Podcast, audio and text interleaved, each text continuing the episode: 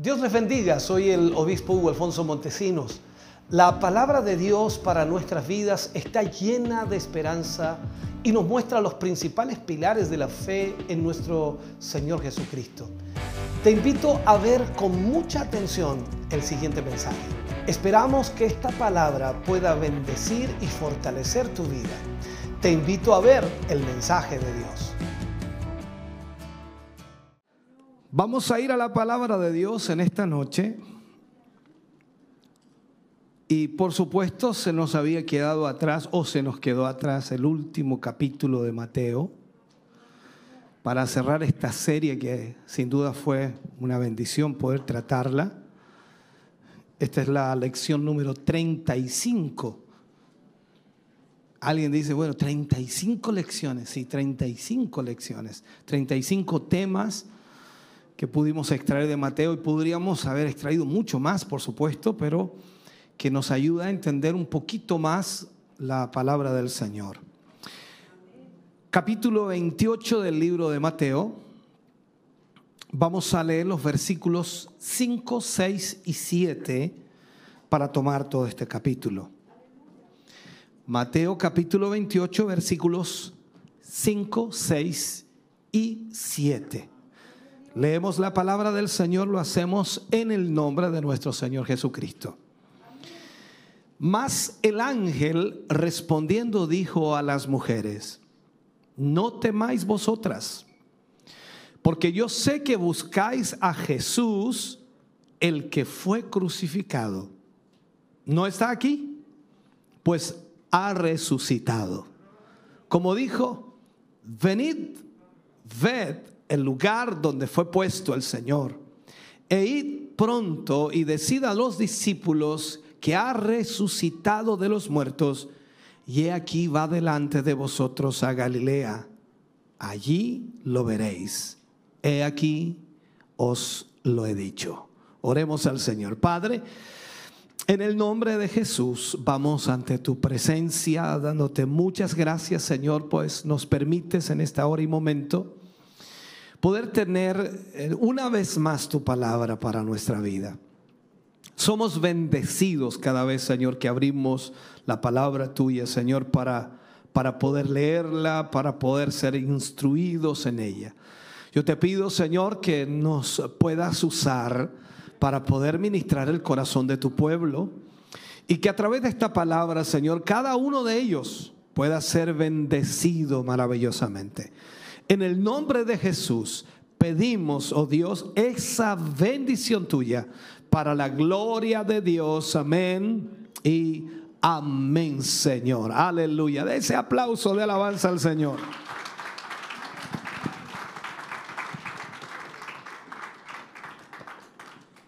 Gloria a Dios. Puede sentarse, mi hermano. Dios le bendiga grandemente. Vamos entonces a hablar como, y vamos a usar como título en el día de hoy, la resurrección de Cristo. En esta última lección del capítulo 28 del libro de Mateo.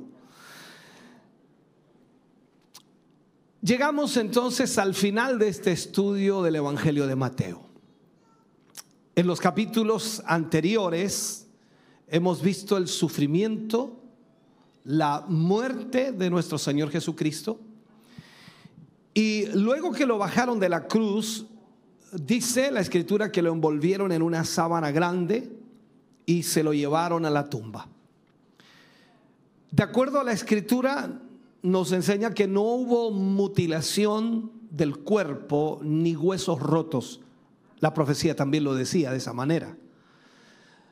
Jesús entonces pasó a ser el sacrificio perfecto de la Pascua, el Cordero Pascual.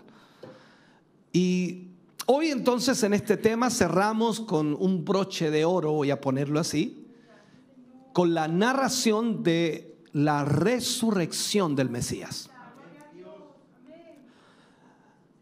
La muerte y sobre todo la resurrección de nuestro Señor son son verdaderos eh, puntos esenciales y son verdades, por supuesto, muy claras y también verdaderas para la salvación suya y mía. La muerte y resurrección de Cristo entonces pasa a ser lo esencial en el Evangelio.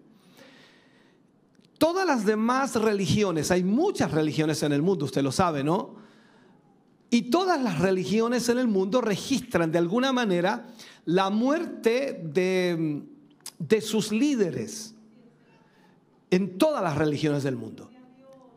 Increíblemente que solo en la fe cristiana se deja la constancia de la resurrección del fundador de esa religión.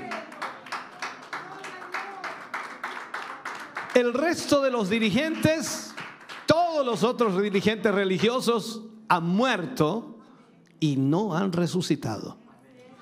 Solo Jesucristo, y me encanta decirlo así, solo Jesucristo permanece vivo. Aleluya. Entonces es, importante, hermano querido, y, y creo que es urgente, imperativo también conocer este hecho y entenderlo totalmente.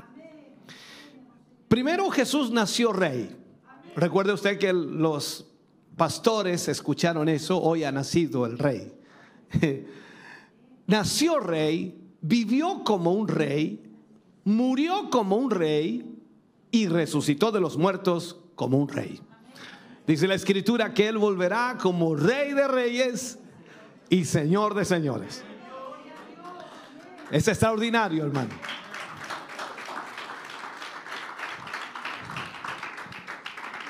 Mateo cuando habla de este episodio, y sin duda y en todo el capítulo, incluyó eh, sucesos como el terremoto, por ejemplo, en la resurrección. El descenso del ángel que removió la piedra del sepulcro. El miedo de la guardia o de los soldados que estaban allí para ver este tremendo evento. Y también marca los esfuerzos de los dirigentes religiosos por encubrir el hecho de que la tumba se encontraba vacía. Todo eso lo narra Mateo. La Biblia nos muestra en los primeros versículos, versículo 1 al 3, el hecho de dos mujeres que se acercaron al sepulcro.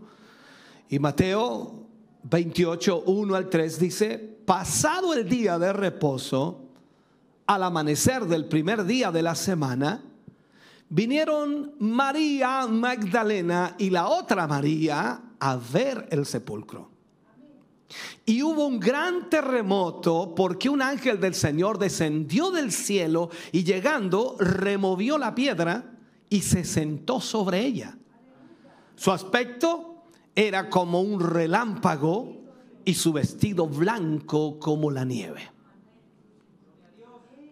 Entendamos esto. De acuerdo a, la costumbre judía, se visitaba a aquel que se había sepultado, en este caso el cuerpo del difunto, para ungir su cuerpo con especies aromáticas antes de que comenzara a descomponerse. Estas mujeres, de acuerdo a la costumbre, se acercaron, por supuesto, esa mañana, siendo aún oscuro a primera luz del día y el primer día de la semana. Ahora, es obvio que se refería al domingo. Estamos hablando así, después del Sabbat o el Shabbat, como también se menciona, o sábado para nosotros. Debió ser aproximadamente entre las 6 a.m. cuando se, eh, ellos, ellas se acercaron. Recién terminaban las vigilias de la noche y comenzaban a contar las horas de la mañana. Por lo tanto, miremos esto, en la, en la creación Dios santificó el sábado. Veamos esto. Yo quiero enseñarle algo importante aquí. En la creación Dios santificó el sábado. En la resurrección Jesús santifica el siguiente día. Quizás no logra entender lo que estoy diciéndole. Ahora alguien diría, bueno, ¿qué día es más importante? ¿Cuando Jesús estaba muerto o cuando Jesús resucitó? En la creación Dios santificó el sábado y lo vemos en toda la Biblia, pero en la resurrección Jesús santifica el día siguiente. estas mujeres expresaban su gran amor hacia el maestro, yendo por supuesto muy temprano a su tumba, para que el sábado, que de alguna forma, por supuesto, ellos, ellas respetaban mucho, ya que el sábado no estaba permitido hacer ningún tipo de trabajo, sin embargo, ellas se encontraron con una tremenda sorpresa al iniciar el día domingo. Ellos, ellas encontraron la tumba vacía. No estaba el Señor allí. Ahora, aunque en este momento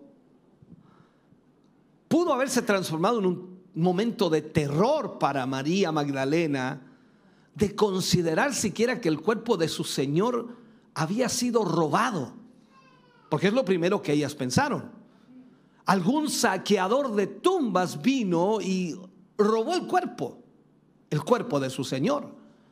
Lo cierto es que había ocurrido un acontecimiento único y excepcional, de acuerdo a lo que Mateo enfoca, irrepetible en la historia de la humanidad y que por supuesto cambiaría el destino de millones de personas a través del tiempo.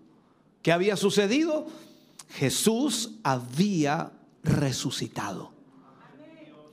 María Magdalena y la otra María, la, madre de Santiago y José, presenciaron ellas la crucifixión, también el entierro de Jesús. Y ahora ellas se convierten en testigos de la resurrección. Entonces veamos esto. Durante su ministerio, el ministerio de Jesús, Jesús rompió con un número de tradiciones y aquí rompe con otra tradición más. Los once discípulos, todos hombres, no se encontraban por ninguna parte, no estaban allí. Mientras que dos mujeres sirven de testigos de la resurrección. Ahora, en esos tiempos se necesitaban por lo menos dos testigos de, de un procedimiento legal. Ah, tenían que haber testigos para poder validar lo que se decía que estaba sucediendo o que había sucedido. Si vamos al Antiguo Testamento, en el libro de Deuteronomio, capítulo 19, versículo 5, habla allí la escritura y dice, no se tomará en cuenta, dice, a un solo testigo contra ninguno en cualquier delito ni en cualquier pecado en relación con cualquier ofensa cometida. Solo por el testimonio de dos o tres testigos se mantendrá la acusación. Entonces, estas dos mujeres fueron testigos. Luego de resucitar, recordemos que el Señor Jesús tenía un cuerpo transformado. Leemos nosotros en los evangelios que Él aparecía y desaparecía ante sus discípulos y aún traspasaba paredes. Aquí entramos a la ciencia ficción, ¿no? Para nosotros, porque ni por más que tratemos de pasar esa pared, no la vamos a poder pasar, es imposible. Ahora, ahora. Pero yo sé que viene un día en donde usted y yo seremos transformados. y esto mortal se vestirá de inmortalidad y esto corruptible de incorrupción. Ahora, ¿por qué digo que el Señor desaparecía, aparecía? Delante de ellos. Cuando vamos al libro de Juan, capítulo 20, versículo 19, dice, cuando llegó la noche de aquel mismo día, el primer día de la semana, habla del domingo, estando las puertas cerradas en el lugar donde los discípulos estaban reunidos por medio o por miedo, perdón, de los judíos, vino Jesús y puesto en medio les dijo, paz a vosotros. La pregunta es, ¿cómo llegó ahí? Él no necesitaba, no necesitaba que llegara el ángel a mover la piedra que sellaba la tumba. Pero el ángel lo hizo para dar testimonio de la resurrección de Jesús. Los guardias que Pilato había puesto para guardar, por supuesto, la entrada del sepulcro, fueron testigos testigos de ese ángel que tomó la piedra y la movió. O sea, el ángel había removido la piedra y estaba sentado sobre la piedra. No movió la piedra y se fue. Se quedó allí sentado sobre la piedra. Como diciendo, ya está hecho, ya está cumplido. Jesús ha resucitado. Eso era para inaugurar una nueva era en la historia de la salvación, por supuesto, para usted y para mí. Porque, como dije al principio, la base esencial del Evangelio es la muerte y resurrección de nuestro Señor Jesucristo. Y el ángel se queda allí para gritarnos a todos nosotros diciendo, ya está hecho. Jesús ha resucitado. Bendito sea el Señor.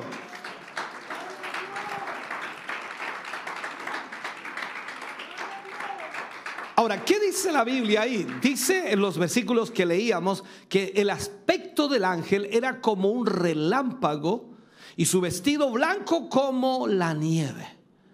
Yo sé que a veces nosotros vemos vestiduras blancas o eh, blusas blancas en el caso de las hermanas, camisas blancas en el caso de los hermanos, y nosotros decimos, qué blanco, y cuando comparamos con otro blanco, dice, no está tan blanco.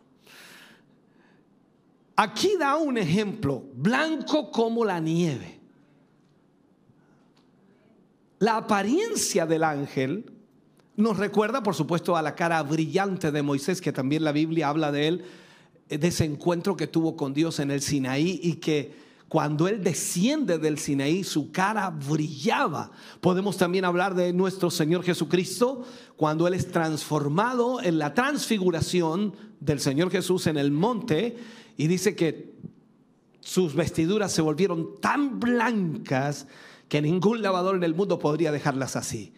Entonces vemos eso, sus ropas de los deslumbrantes de la en la transfiguración.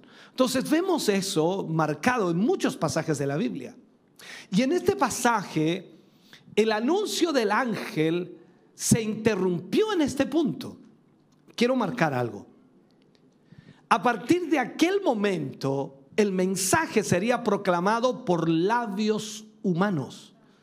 O sea, el ángel viene y le dice a las mujeres que Jesús había resucitado, los guardias que estaban allí eh, también exactamente vieron lo que el ángel hizo, pero ahora este mensaje del Jesús resucitado no iba a seguir siendo transmitido por el ángel, sino ahora tenía que ser transmitido por labios humanos. Pero, ¿a quién? ¿A quién le damos esta responsabilidad? Cualquier persona que fuera a anunciar no debía tener primero la firme convicción de la verdad de la resurrección. O sea, es decir, primero que Cristo murió por nuestros pecados, que fue sepultado y resucitó. Luego, con esa convicción, sería capaz de salir rápidamente a propagar el mensaje. Es por esta razón, hermano querido, que usted y yo tenemos la responsabilidad también de difundirlo. Pero, ¿por qué estas mujeres?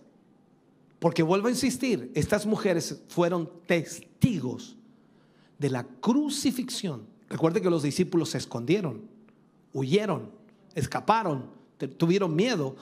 Tenían el miedo de terminar también como Jesús crucificados. Por lo tanto, ellos huyeron. ¿Y quiénes estaban ahí? Las mujeres. Por supuesto también estaba Juan, pero no todos los discípulos. Ellas fueron testigos de la crucifixión, la muerte, sepultura y resurrección.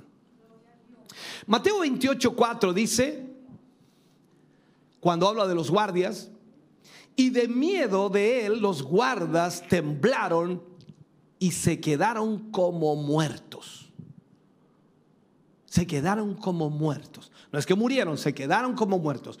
¿Ha, sentido alguna vez usted en, su vida miedo que se ha paralizado? ¿Alguna vez? Ah, un poquito. Más de alguna vez. Yo muchas veces siendo joven, siendo niño y, también adolescente, a, los, a, de más edad le, le encantaba sentarse a la orilla del fuego y contar historias de terror Y no era problema, estábamos alrededor del fuego, ¿cierto? Las velas o chonchones o lo que hubiera allí para iluminar, estábamos ahí, estábamos en la misma pieza. Pero cuando había que salir a ese, a ese baño lejano, uno se acordaba de toda esa historia y parece que lo agarraban de espalda y uno quedaba así como paralizado. Es solamente una forma de, de, decirlo porque es una verdad. Entonces estos guardias quedaron totalmente paralizados de miedo ante lo que vieron. Y ahí viene, por supuesto, la frase, ¿no? Están muertos de miedo. Y más encima dice la Biblia que la tierra tembló. Por lo tanto, los, los también temblaron junto con la tierra. O sea, Jesús, que supuestamente está muerto, ellos lo ven ahora vivo. Los guardas que deben estar, por supuesto, vivos y guardando el cuerpo de Jesús, que estaba muerto, esto es una cosa rara, se quedan como muertos y Jesús vivo. Es un poco de sarcasmo en esto, ¿no? Los que debieran estar vivos cuidando al que estaba muerto, ahora ellos están muertos de miedo y el que estaba muerto está vivo. Me encanta eso. ¿Sabe qué? Es lo mismo que hizo con, con nosotros el Señor. Usted y yo estábamos muertos en delitos y pecados y gracias a Él hoy estamos vivos. Bendito sea el Señor. Aleluya.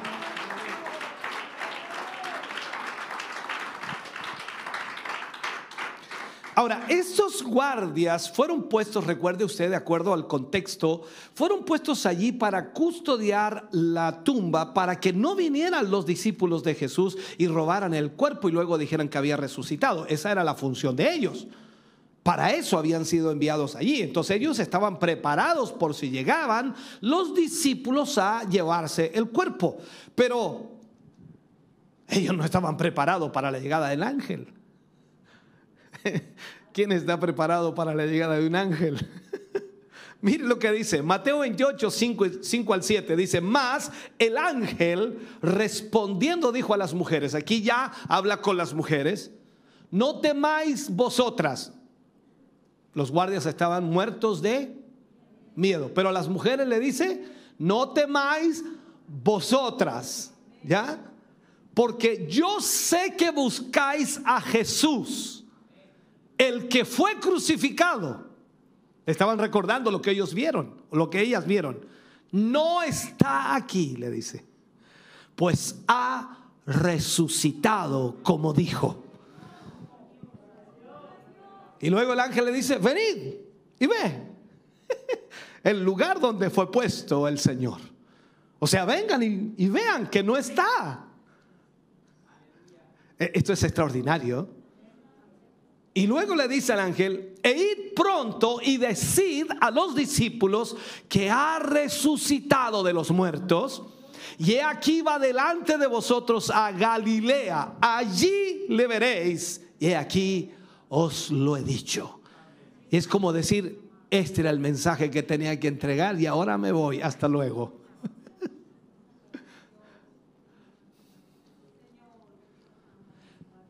Las mujeres que iban a la tumba con ungüentos aromáticos, de alguna manera yo creo que tenían temor de ser molestadas por los guardas romanos, pero fueron a la tumba de todos modos. Entonces el terremoto que ocurrió más la apariencia deslumbrante del ángel les debería haber asustado mucho más aún.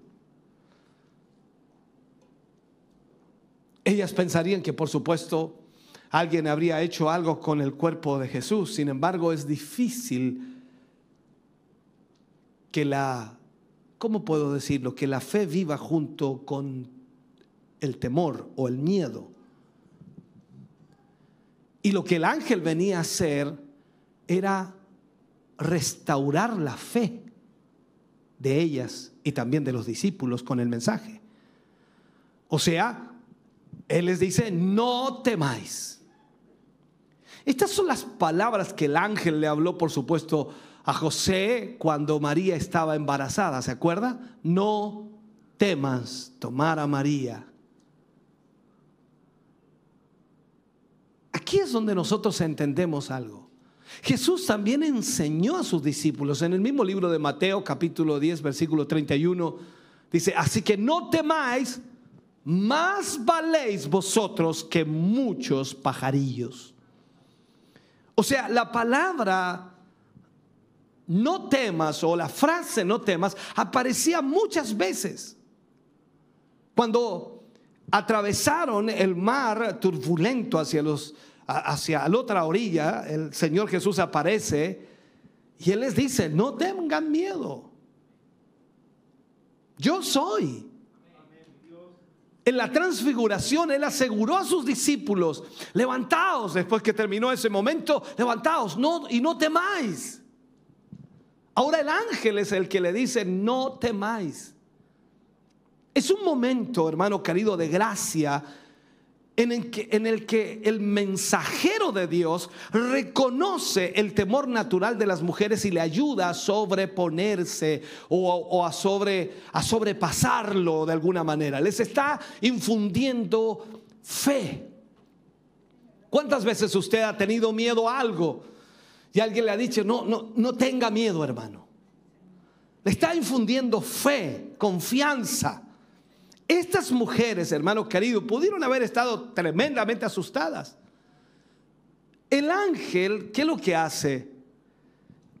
Empuja la roca que tapa la abertura de la tumba, no para dejarle a Jesús salir, sino para dejarles a las mujeres entrar.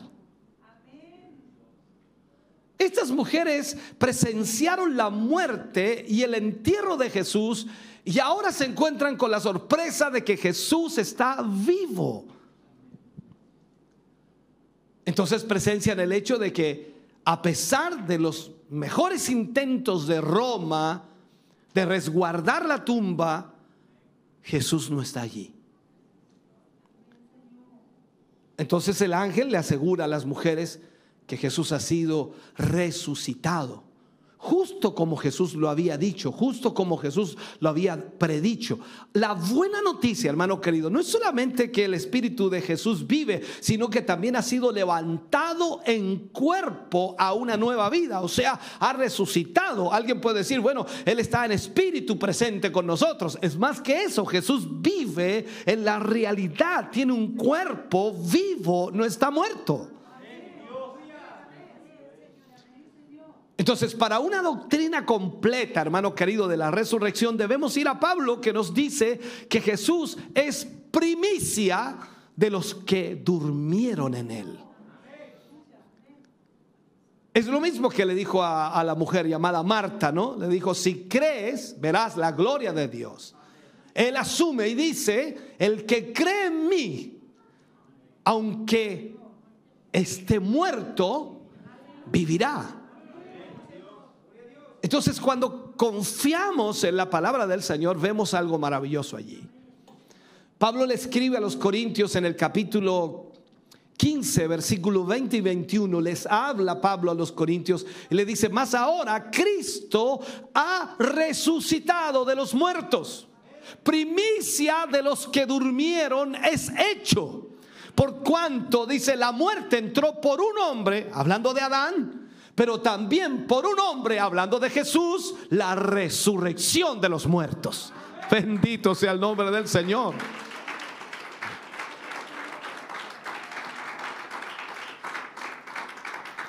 Entonces la buena noticia de la resurrección de Jesús nos lleva a una buena noticia en, en, nuestra propia resurrección. O sea, esto nos dice a nosotros que cuando usted y yo mm, muramos, que puede llegar ese día, si Dios se tarda en venir, eh, un día vamos a ser resucitados. Amén. Entonces, el cuerpo resucitado es lo que vamos a tener después en Cristo Jesús. Eh, de alguna manera vamos a ser transformados en un cuerpo espiritual, pero de todos modos es un cuerpo verdadero.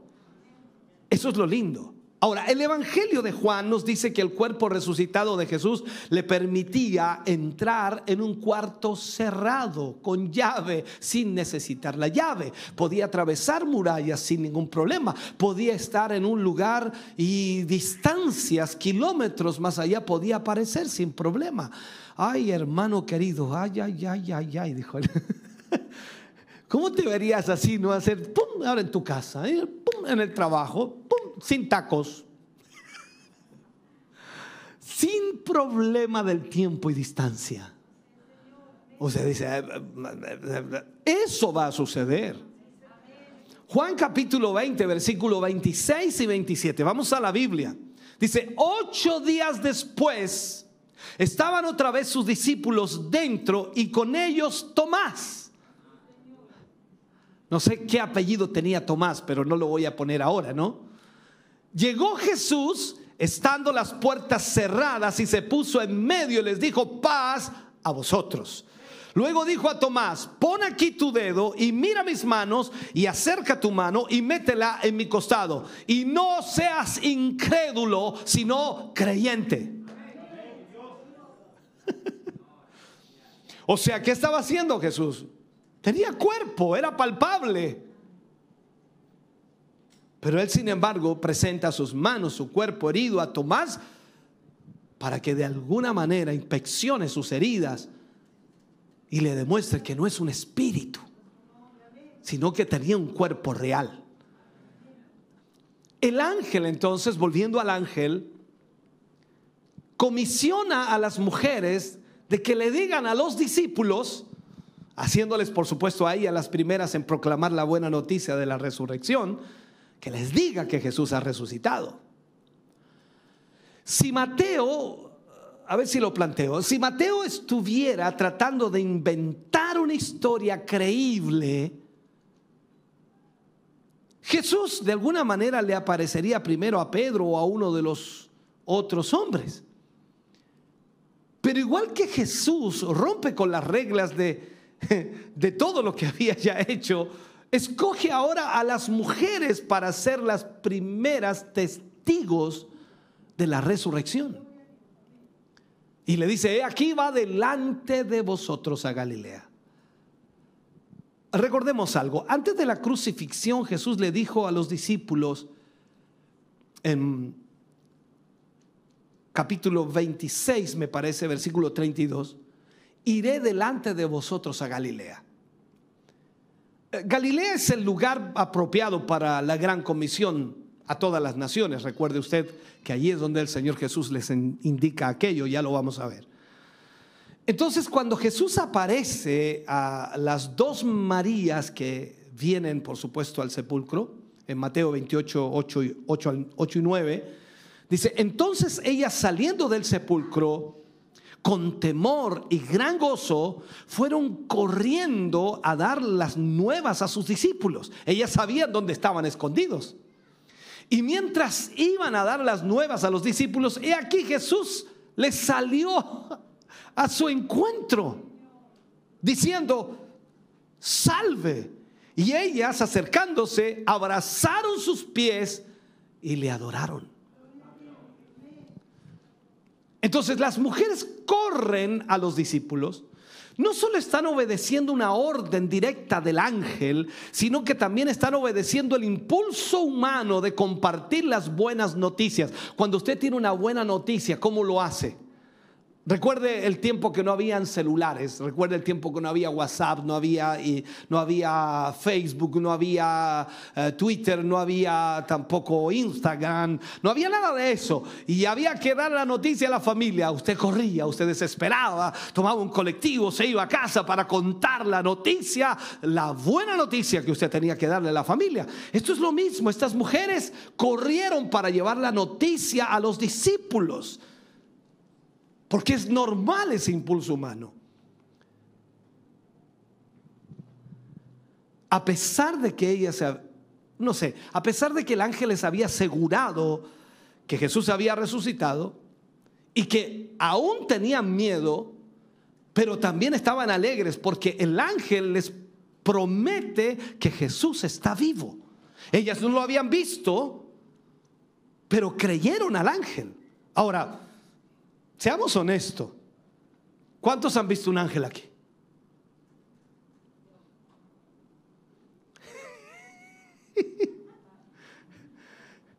es para volverse loco, hermano. Porque el día que veamos un ángel, y lo voy a poner así en general, wow, qué duda me queda de la existencia del Dios Todopoderoso. Ahí todo lo que pueda alguien decir no tiene fundamento.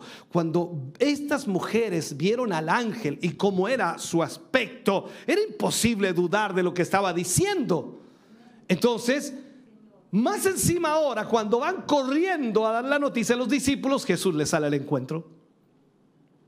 Y ya se abrazaron de sus pies, le adoraron.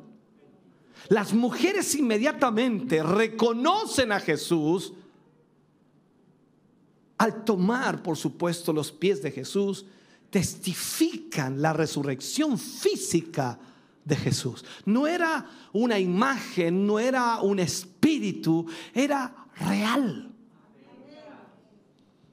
Ahora, mire lo que le dice Jesús, no temáis. Las palabras del ángel, no temáis. Hermano querido, debemos ser muy honestos eh, en esta situación. Cuando vivimos experiencias extraordinarias, sobrenaturales, por naturaleza, eh, tenemos miedo. Pero aquí Jesús le dice, no temáis. O sea, el mismo Señor vuelve a tranquilizarlas como había hecho el ángel que las había visto asustadas. Y aquí el Señor Jesús ahora repite el mismo mandato del ángel. Vayan y se lo digan a los discípulos, pero con una diferencia significativa. Dice, dad las nuevas a mis hermanos para que vayan a Galilea. Para que vayan a Galilea. Todo lo que estamos viendo ahí en estos versículos es extraordinario. Pero ¿qué pasa con los guardias? ¿Qué pasa con los soldados? ¿Qué pasa, qué pasa con, con el pretexto de alguna manera de los soldados? Porque ¿qué iban a decir los soldados? Hay una situación muy compleja allí.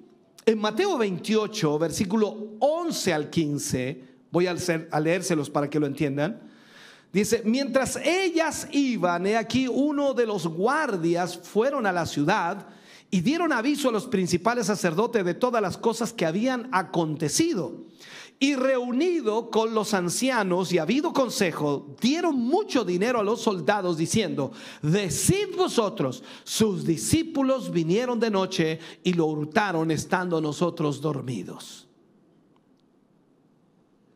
Y si esto lo oyera el gobernador, nosotros le persuadiremos y os pondremos a salvo. Y ellos tomando el dinero hicieron como se les había instruido. Este dicho se ha divulgado entre los judíos hasta el día de hoy. Ahora, aquella explicación no era muy creíble. No podemos imaginar, por supuesto, a un soldado romano que habiendo sido destinado a permanecer de guardia en cierto lugar con órdenes estrictas para que nadie violase la vigilancia ejercida, se echase a dormir. No es difícil prever inmediatamente el castigo que recibirían. Y en este caso los soldados fueron sobornados para presentar una excusa muy débil este fue el pretexto de aquel, de aquel siglo primero para, para intentar justificar la resurrección de Cristo o intentar tapar la resurrección de Jesucristo, que sería mejor, ¿no? Entonces las personas incrédulas han tenido ya 20 siglos para examinar detenidamente el hecho de la resurrección, dando lugar a otras eh, pretendidas excusas o explicaciones. Sin embargo, ninguna de ellas ha podido descartar ni hacer frente a la evidencia de los documentos bíblicos. La gran verdad de la resurrección de Cristo se mantiene hasta el día de hoy. Y gracias a ello, nosotros también conocimos a Jesús.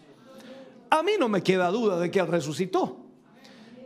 Y no necesito verlo, porque ya lo he sentido.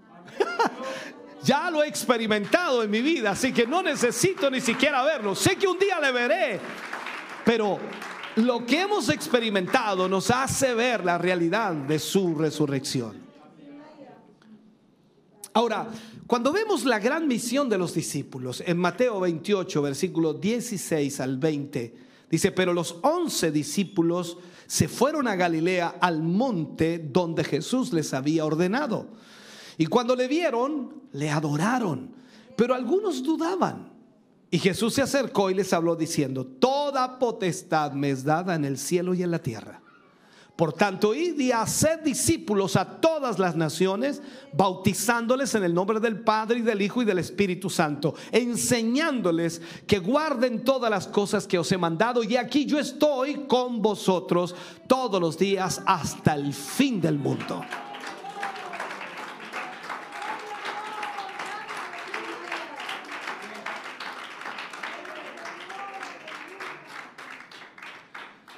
¿Sabe? Cuando una cuando alguna persona está muriendo o a punto de partir, sus últimas palabras son importantes.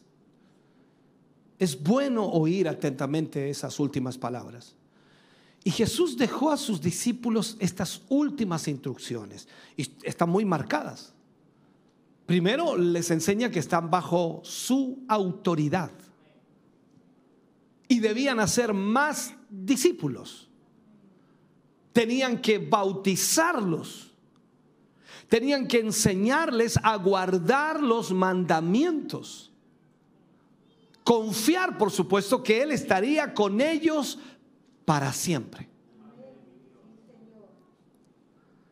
Cuando vemos nosotros en la Biblia, eh, y sobre todo en los evangelios, las misiones previas que Jesús había dicho a sus discípulos que, que fueran primero solo a judíos, ¿se acuerda? Los enviaba y solo a judíos. A partir de ese momento su misión tendría alcances mundiales. De primera el Señor le decía, no vayan a, ciudades o aldeas de samaritanos, no vayan a esto, no vayan a esto otro, sino que vayan a las ovejas perdidas de la casa de Israel. O sea, los enviaba a los judíos, pero ahora les estaba dando un alcance mundial. En la experiencia humana cuesta mucho, mucho despedirse de una persona, una familia, um, una comunidad con la que se ha compartido la vida. Cuesta mucho. Y a pesar de que el Señor Jesús habría anunciado su pasión, muerte y resurrección, los discípulos, hay que entender esto, se derrumbaron con dicho acontecimiento. Ellos no entendían lo que el maestro les decía, no comprendían lo que estaba hablando el maestro. La experiencia de los primeros discípulos la experiencia que ellos tuvieron durante la vida terrena con Jesús, por supuesto, de Nazaret, fue algo que comprendieron después de, del gran acontecimiento de verlo vivo. Recién lo entendieron cuando lo vieron vivo. Ahí comprendieron muchas cosas, ahí entendieron muchas cosas. Antes de eso no habían entendido algunas cosas que Jesús les había dicho. Así que fue un motivo inmenso de gozo para ellos, para los apóstoles, ver, por supuesto, a Cristo resucitado, verlo, tocarlo, hablar con Él. Ellos, ellos contataron la verdad del acontecimiento de la resurrección. Ya no era, no era una historia, sino que ahora era una realidad. Fueron testigos de eso y eso dieron, por supuesto, a entender a todo el mundo y aún más dieron la vida por ello. Jesús antes de dejar este mundo confía y al mismo tiempo transmite a sus discípulos la tarea misionera de anunciar el Evangelio. A partir de la ascensión de Cristo a los cielos, los cristianos no podemos quedarnos con los brazos cruzados mirando al cielo. Estamos llamados por el Señor a vivir para alcanzar la transformación de la humanidad, a fin, por supuesto, de hacer presente en ella el reinado de Dios como dice la escritura también, el reino de los cielos se ha acercado. ¿Sabe? No estamos solos en esta tarea de ganar las almas para Cristo, porque el Señor nos dio el Espíritu Santo para que nos ayude. Así que no estamos solos. Ah, no piense que usted va a ir solo a predicar. No piense que cuando usted le está hablando a una persona lo está haciendo solo. El Espíritu Santo está allí, trabajando, actuando, moviéndose, tocando. Y lo que debemos hacer es predicar el Evangelio, ir y bautizar a aquellos discípulos, hacer discípulos, anunciar las buenas nuevas del Evangelio, ser testigos de lo que el Señor ha hecho. Pedro decía por allí, no podemos dejar de hablar lo que hemos visto y oído. Si hay convicción en nuestro corazón, si hay compromiso, si hay entusiasmo, si hay alegría, si hay esperanza en cada uno de nosotros, imagínense lo que podremos lograr con la ayuda del Espíritu Santo. como iglesia tenemos una gran comisión. No solo aprender de memoria los versículos de la gran comisión, sino en cumplir esa gran comisión, cumplir la orden de anunciar el Evangelio de Jesucristo a, todo el mundo, extender el reino de Dios sobre esta tierra. No obstante, cuando revisamos, por supuesto, la orden del Señor para, para descubrir en qué consiste la gran comisión de nuestro Señor Jesús resucitado, que pone en las manos de la iglesia, o sea, de nosotros como creyentes, la misión consiste, hermano querido, en ir a todas las naciones. A todas las naciones. Es decir, la, misión deja de ser hacia adentro y se convierte en una misión hacia afuera. Por eso usted viene aquí a prepararse para eso. Mi obligación es prepararlo para que usted salga. Ahora, yo se me dice, pastor, ¿y por qué no sale usted, pastor? Porque ¿quién lo prepara usted? Ahora, si usted quiere que yo salga, yo puedo salir. El problema es que después, ¿qué, qué va a hacer usted? Dios llama para que nosotros podamos preparar al pueblo de Dios para entender esto. La misión se convierte no en una misión hacia adentro, sino hacia afuera. Yo sé que usted dice, bueno, tenemos que traer las almas a la iglesia. Sí, pero es para prepararlas para que ellos salgan hacia afuera y ganen a aquellos que no tienen a Cristo. Cuando vemos nosotros la expresión todas las naciones debe ser entendida como la totalidad de la misión y nadie debe quedar fuera de ella. No importa que sean de diferente raza o cultura o incluso aunque tengan otras religiones, si nosotros podemos llegar con el Evangelio, sin duda Dios obrará un milagro allí. Entonces el Cristo resucitado tiene potestad sobre todos los reinos de la tierra. Y cuando descubrimos, hermano querido, en esta enseñanza y en esta ordenanza también, sin duda es algo que no se puede postergar. Cuando descubrimos lo que podemos hacer. Hacer discípulos, hacer discípulos no se agota en el anuncio de, no sé, del evangelio del reino ni en un llamamiento a la conversión. O sea, no es que ahí termine todo, a eso me refiero Hacer discípulos es mucho más que eso. La tarea señalada por nuestro Señor consiste en grandes mandatos, el bautismo y la instrucción de la palabra de Dios. O sea, una persona se convierte a Cristo y luego hay que bautizarlo y para bautizarlo, por supuesto, hay que enseñarle la palabra, hay que instruirlo para llegar a ese nivel y de ese nivel hay que luego instruirle para que suba a otro nivel y pueda él ser un ganador de almas. De acuerdo a la palabra de Dios, debemos bautizarles en el nombre del Padre, del Hijo y del Espíritu Santo. El bautismo, usted y yo lo sabemos, es un símbolo y al mismo tiempo significa que el hombre se ha arrepentido de sus pecados. No podemos meter a las aguas del bautismo a una persona que no se ha arrepentido. Tiene que haberse arrepentido de sus pecados tiene que haber creído en Cristo Jesús como su Salvador y como su Señor. Y tiene que haber creído que Jesús ha resucitado, por supuesto, para que Él también pueda tener una nueva vida cuando salga de las aguas. El bautismo es el testimonio de un cambio de vida. Y significa que quien se ha adherido, por supuesto, al Señor Jesús, eh, no se avergüenza, no se avergüenza de anunciarlo a todo todos aquellos que pueda, Él lo anunciará y estará, por supuesto, hablándole a todos los que le rodean. Es un testimonio público de su fe y significa que toda, toda la Trinidad, Padre, Hijo y Espíritu Santo, participa en la regeneración de ese hombre. El Padre, el Hijo, el Espíritu Santo, lo vemos en la Escritura, es el Padre el que toma la iniciativa de buscar al hombre. Envía a su Hijo, quien derrama su sangre como propiciación por nuestros pecados, y el Espíritu Santo, quien opera la obra de regeneración en ese hombre. Entonces, los discípulos debían bautizar personas porque el bautismo une al creyente con Jesús en su muerte esa muerte por el pecado, en su resurrección y en la vida nueva. Entonces el bautismo muestra sumisión a Cristo y disposición para vivir como Dios quiere que nosotros eh, vivamos. Eh, la Biblia enseña que la obra misionera de la iglesia consiste en bautizar a los hombres como, primer testimonio de, de su discipulado. Eso es lo importante que lo entendamos. Entonces debe haber instrucción. La enseñanza de, la palabra de Dios y de toda la instrucción que Cristo deja no es algo adicional, no es algo secundario eh, a la conversión. Constituye una parte del trabajo de la iglesia. Debe ser ministrado a aquella persona.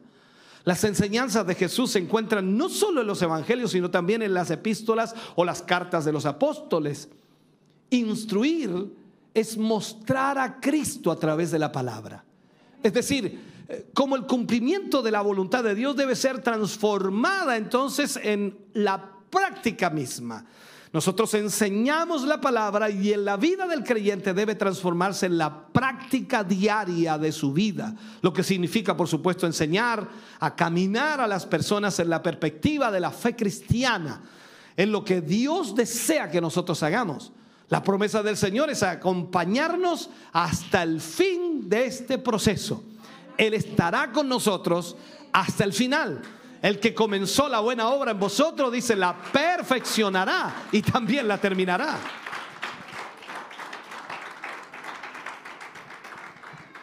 Para cerrar este mensaje y solamente irlo ya terminando, lo que debemos hacer entonces es cumplir el llamado del Señor y la certeza, por supuesto, que debe haber en nosotros que es una obra extraordinaria y grandiosa y que no estamos solos. Él, Él va con nosotros. Ahora, ¿de qué manera, de qué manera está Jesús entre nosotros? Con los discípulos estuvo cara a cara hasta que ascendió al cielo. Sigamos eso el Espíritu Santo vendría a ser la presencia de Jesús que nunca los abandonaría. Entonces Jesús continúa estando con nosotros hoy por medio del Espíritu Santo. Por esta razón entonces debemos nosotros salir y hacer discípulos porque no estamos solos. Y esto no es una opción sino es un mandato para todos los que consideran a Jesús como Señor de sus vidas, como Salvador de sus vidas. No, no, todos somos evangelistas en el sentido formal, ¿no? Pero todos hemos recibido dones que podemos usar para el cumplimiento de esta gran comisión. Lo predicábamos el domingo en el mensaje. Usted lo que necesita es contar lo que el Señor ha hecho en su vida. Y eso será suficiente para impactar las vidas de otras personas.